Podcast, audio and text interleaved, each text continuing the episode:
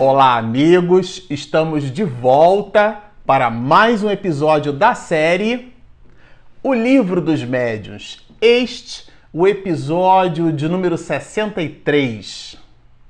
Bom, para você que está nos acompanhando no canal, nós vamos iniciar hoje o estudo do capítulo 16 do Livro dos Médiuns. Nós deixamos no episódio passado várias considerações sobre o 15, né, sobre o capítulo 15, e lá é, nos despedimos falando sobre um tipo de mediunidade que Allan Kardec chamou de médiuns de pressentimento. Bom, esse capítulo é, do livro dos médiuns, ele é bem especial, a começar pelo próprio título, Médiuns Especiais. De verdade, quando Allan Kardec vai estudar conosco aquilo que ele chama né, de aptidões especiais dos médiuns, o que é importante a gente entender pela palavra especial são as variedades das manifestações medianímicas. Esse capítulo trabalha, guarda, ele é uma espécie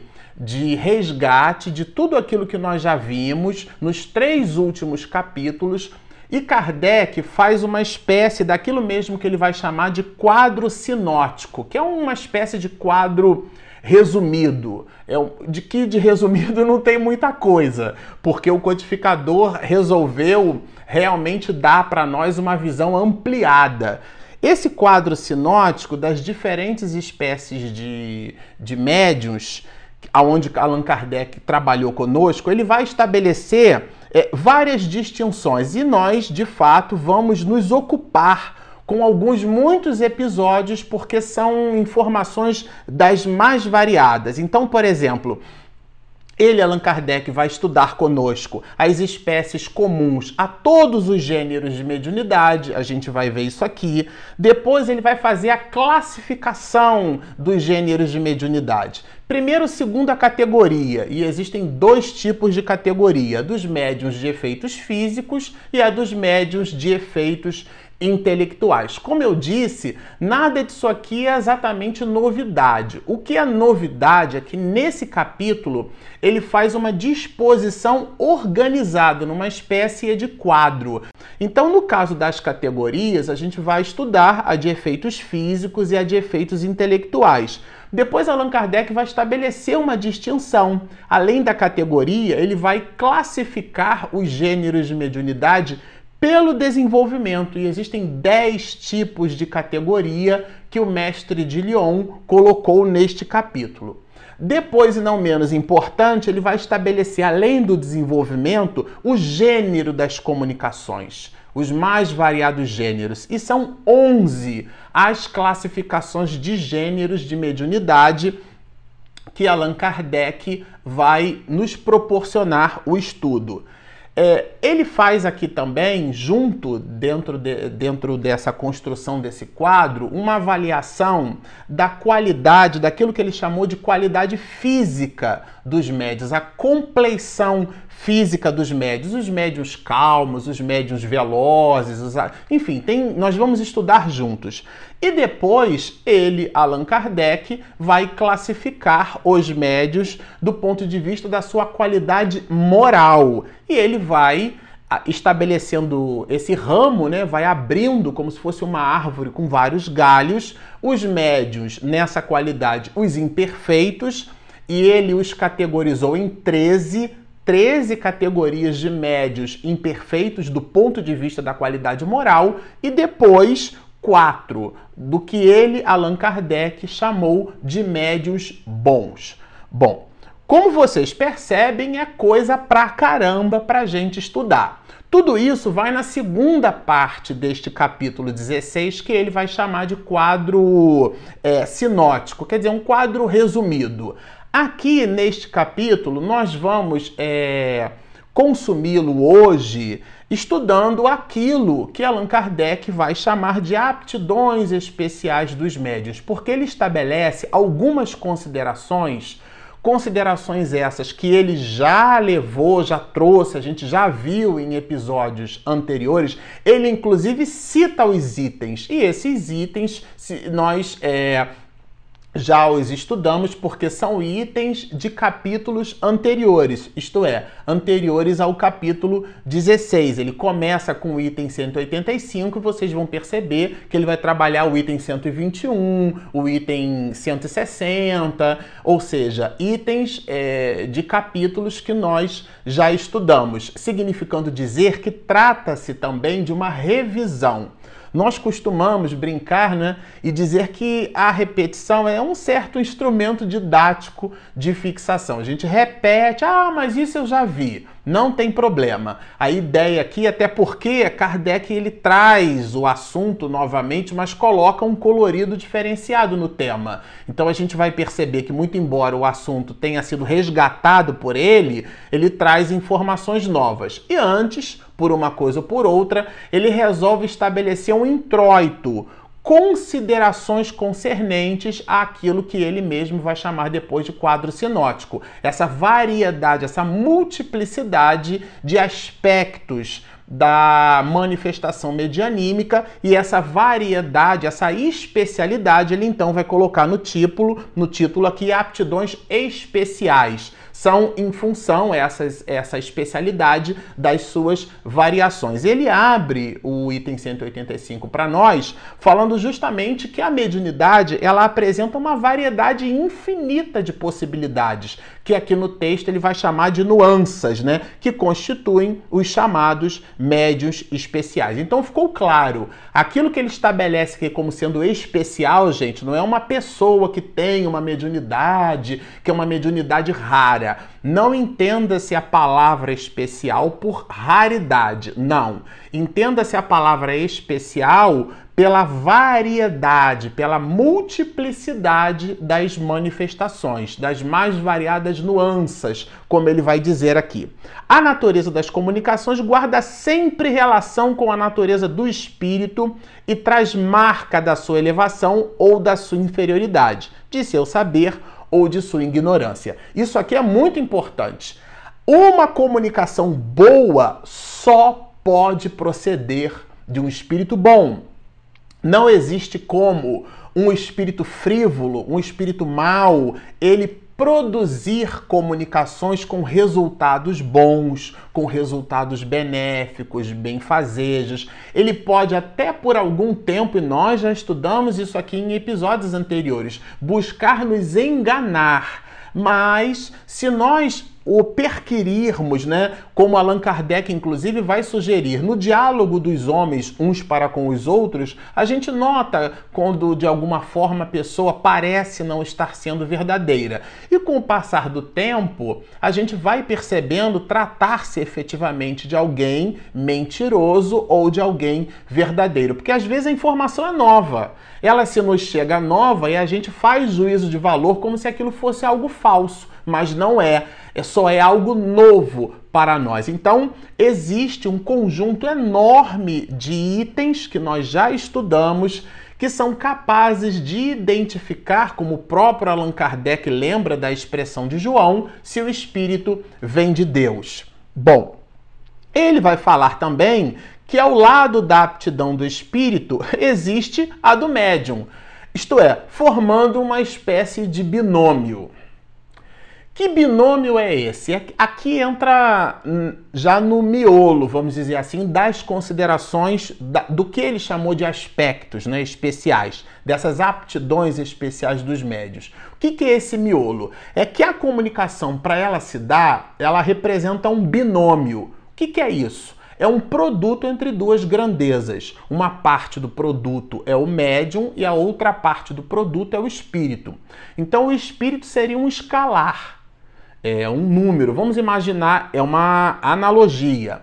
Vamos imaginar alguma coisa multiplicada por 5. Se o escalar desse médium que, que favorece na condição medianímica a contribuição da retidão de juízo, do seu comportamento, da sua seriedade, é, isso representaria para ele um número. Vamos dizer que esse número fosse 2. 2 vezes 5, o resultado dá 10. Então a produção medianímica, né, a grosso modo falando, por analogia, seria 10. Se esse médium ele já não é um médium muito educado, já não é um médium responsável, disciplinado naqueles pré-requisitos do padre que a gente comentou anteriormente, né, da pontualidade, da assiduidade, da responsabilidade e tudo mais, ele teria, por exemplo, um, um, um grau 1. Se o espírito, que é o mesmo, entendo grau 5, multiplicando pela possibilidade do médium, que é grau 1, o resultado desse produto vai dar 5. Então, ou seja, a metade. No primeiro médium, a gente tem um escalar cujo resultado dá 10. No segundo, o resultado dá 5. Ou seja, o médium ele exerce papel fundamental no processo e no resultado da comunicação medianímica. E aí Allan Kardec estabelece aqui uma comparação, ele era um professor, então traz aqui um valor didático, tomando o músico como sendo, por exemplo, o espírito e o médium como sendo um instrumento. Se um violino é um violino desafinado, é um violino qualquer, então a produção musical que aquele músico, no caso o espírito, vai conseguir perpassar, ela está na razão direta da condição do instrumento. O músico é o mesmo, mas o instrumento não permite que o músico demonstre, exacerbe é, é, efetivamente fale da sua capacidade, da sua virtuosidade. Então, o instrumento, que nesse caso aqui do exemplo de Kardec é o médium, ele é fundamental, porque o espírito pode querer se comunicar, mas o médium não apresenta condição, sobretudo a mediunidade de efeitos intelectuais, e a gente vai recordar isso consumindo um tempo expressivo em cima da mediunidade de efeitos intelectuais. Por quê? Porque esse tipo de mediunidade é a que o espírito se serve de todo o equipamento que o médium possui. Mesmo nos casos de manifestações físicas, vai nos dizer o livro dos médios, mesmo aí o médium exerce papel fundamental, que dirá na mediunidade de efeitos intelectuais, de efeitos inteligentes, porque o, o, espírito ele utiliza a condição, a estrutura do próprio medianeiro.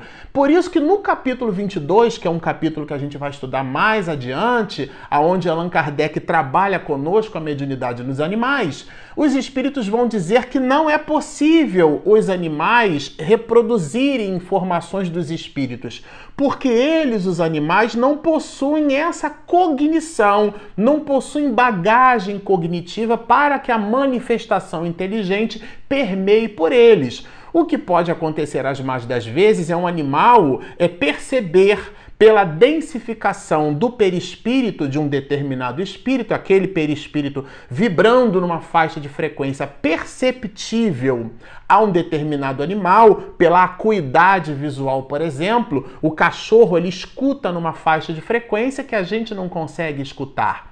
Ele, o, alguns animais percebem determinadas faixas de frequência que nós não percebemos. Insetos percebem o deslocamento das moléculas do ar com um nível de sensibilidade que a nossa pele, a pele humana, o nosso sentido do tato não é capaz de perceber. Mas isso não os dá a condição, nesse efeito físico, de determinar e carimbá-los, carimbá-los, né? Vamos dizer assim, como dotados de mediunidade. Portanto, o atributo da intelectualização, da capacidade cognitiva, ela é fundamental para a manifestação medianímica. Por isso, Allan Kardec vai nos dizer assim: em igualdade de condições quanto à força mediúnica, o espírito dará preferência a um ou ao outro, de acordo com o gênero de comunicação que queira transmitir. Ou seja, aqui a abordagem é um pouquinho mais sofisticada. Se ele encontra no médium, por exemplo, compleição para a fala, ele então vai se comunicar. Se ele deseja falar, ele acha que é mais efetivo transmitir a sua informação através da fala, ele vai se servir de um médium falante. A abstração feita é a assimilação dos fluidos, que a gente já vai ver isso aqui.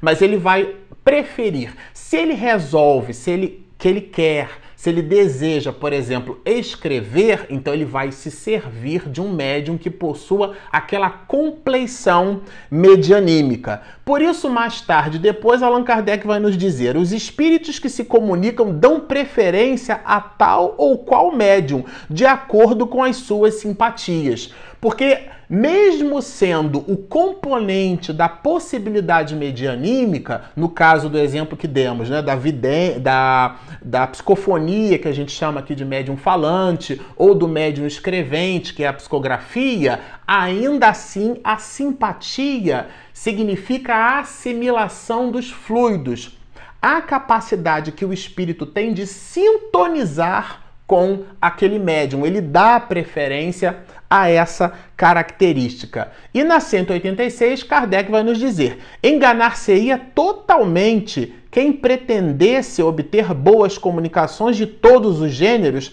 simplesmente por ter ao seu alcance um bom médium, por mais facilidade que tenha para escrever. Gente, isso aqui é muito importante, porque às vezes a pessoa acha, é, é, é ou alguns de nós podemos achar, que o outro é o super médium. Ou ele acha que ele é o super médium, que ele sintoniza com qualquer espírito ao tempo todo. Ele entendeu que ele tem, por exemplo, a compleição, a faculdade de escrever é, do, que, dos espíritos escreverem por seu, por seu intermédio, melhor dizendo. Porque quem escreve é o espírito, não é o médium. O médium, como o nome diz, ele é o meio, ele é o intermediário.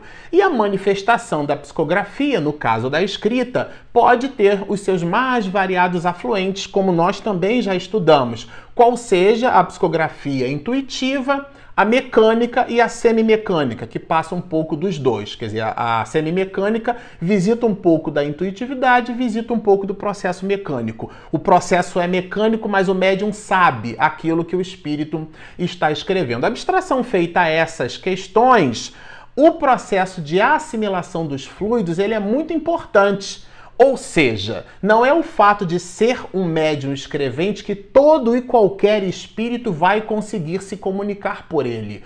Se não há ali a assimilação dos fluidos. E essa similitude fluídica às vezes leva dias, semanas, quiçá meses, porque não é qualquer espírito que consegue comunicar por qualquer médium, muito embora tenha aquele médium uma ostensividade, aquilo que Allan Kardec vai chamar de força mediúnica, uma compleição mediúnica. É o médium desenvolvido, que é uma expressão que a gente vai estudar também mais adiante. Mas a abstração feita a essas questões, ele pode ser um médium feito um médium pronto, um médium com todas as suas possibilidades desenvolvidas e agora necessitando ser administradas, porque fazer um amigo é fácil, difícil é manter o amigo. A mediunidade, em sendo uma amizade segura, é necessário que o médium a mantenha através do estudo e através de sua conduta no cotidiano. Isso significa dizer que, independentemente dessas questões, ainda assim não é qualquer espírito que pode se servir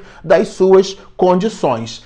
Ao ponto de Allan Kardec destacar o seguinte: nós achamos isso super importante. Olha, para que uma comunicação seja boa, é preciso que proceda de um espírito bom. Isso é bem óbvio, né? Para que esse espírito bom possa transmiti-la, é indispensável que disponha de um bom instrumento. Que instrumento é esse? É o médium. Para que ele, quer dizer, o espírito queira transmiti-la, o espírito transmitir a mensagem, é necessário que o fim visado lhe convenha. Vocês percebam que existe uma quantidade, uma matriz de possibilidades. É como se fosse aqui um, um, um para quem gosta de lógica de programação, né? Programação de computadores, isso aqui é um ninho de if, né? É um conjunto de, de, de proposições. Se, e, e, o encadeamento da, da, numa espécie de tabela verdade é que vai determinar a proficiência dessa comunicação é, ou não. Isto é, é um binômio, depende do espírito, mas depende também do médium. E Allan Kardec vai pontuar, ele vai aprofundar o bisturi quando nos diz: precisamos, portanto, estudar a natureza do médium, como estudamos a do espírito, porque são esses os dois elementos essenciais para obtenção de um resultado satisfatório. Ou seja, então ficou claro, não basta simplesmente que o médium seja um médium desenvolvido. Não basta simplesmente que o espírito queira comunicar-se. A gente observou aqui, Allan Kardec vai nos dizer: olha, é, para que uma comunicação seja boa, é preciso proceda de um bom espírito. E para que esse, para que esse espírito bom possa transmiti-lo, quer dizer, tem uma condição. Não é qualquer espírito, por melhor seja a mensagem. Existem pré... porque são leis. Nós estamos é, é, todos nós conectados num processo fluídico de imantações eletromagnéticas. Allan Kardec vai estudar isso conosco durante toda essa obra. E André Luiz, é, é, do ponto de vista das propriedades eletromagnéticas, no livro Mecanismos da Mediunidade, ele vai trazer essas informações para nós, porque nós somos energia e isso estabelece uma confluência vibratória significativa. Então, é, é um conjunto de situações que efetivamente compõem uma condição para que a comunicação se dê. E ele vai dizer: e é então que os espíritos levianos e sombeteiros entram em ação. Quando eles entram em ação? Quando qualquer médium acha que pode receber qualquer mensagem. Quando qualquer dirigente de reunião mediúnica acha que pode evocar qualquer espírito. Por isso que Chico Xavier dizia que o telefone só toca do lado de lá. Porque as condições para que a comunicação aconteça, elas dependem de uma confluência vibratória, o que vai muito bem escrito aqui no item 186. Por isso que é importante a gente estudar espiritismo, para que nós fiquemos em função do texto doutrinário e não em função da opinião de algumas pessoas. Bom, como vocês observam, é um material maravilhoso. Para o próximo episódio, nós vamos agora sim, feitas essas considerações, entrar nesse quadro sinótico, nesse quadro resumido, proposto pelo mestre de Lyon. Por enquanto, permaneçam conosco. Se você ainda não se inscreveu, por favor, inscreva-se no nosso canal Espiritismo e Mediunidade. E se você está nos ouvindo pelo podcast, nós temos um aplicativo gratuito disponível na Google Play e na Apple Store. Como buscá-lo? Espiritismo e Mediunidade. Então está feito o convite. Baixem o nosso app, inscrevam-se no nosso canal, sigam-nos e muita paz.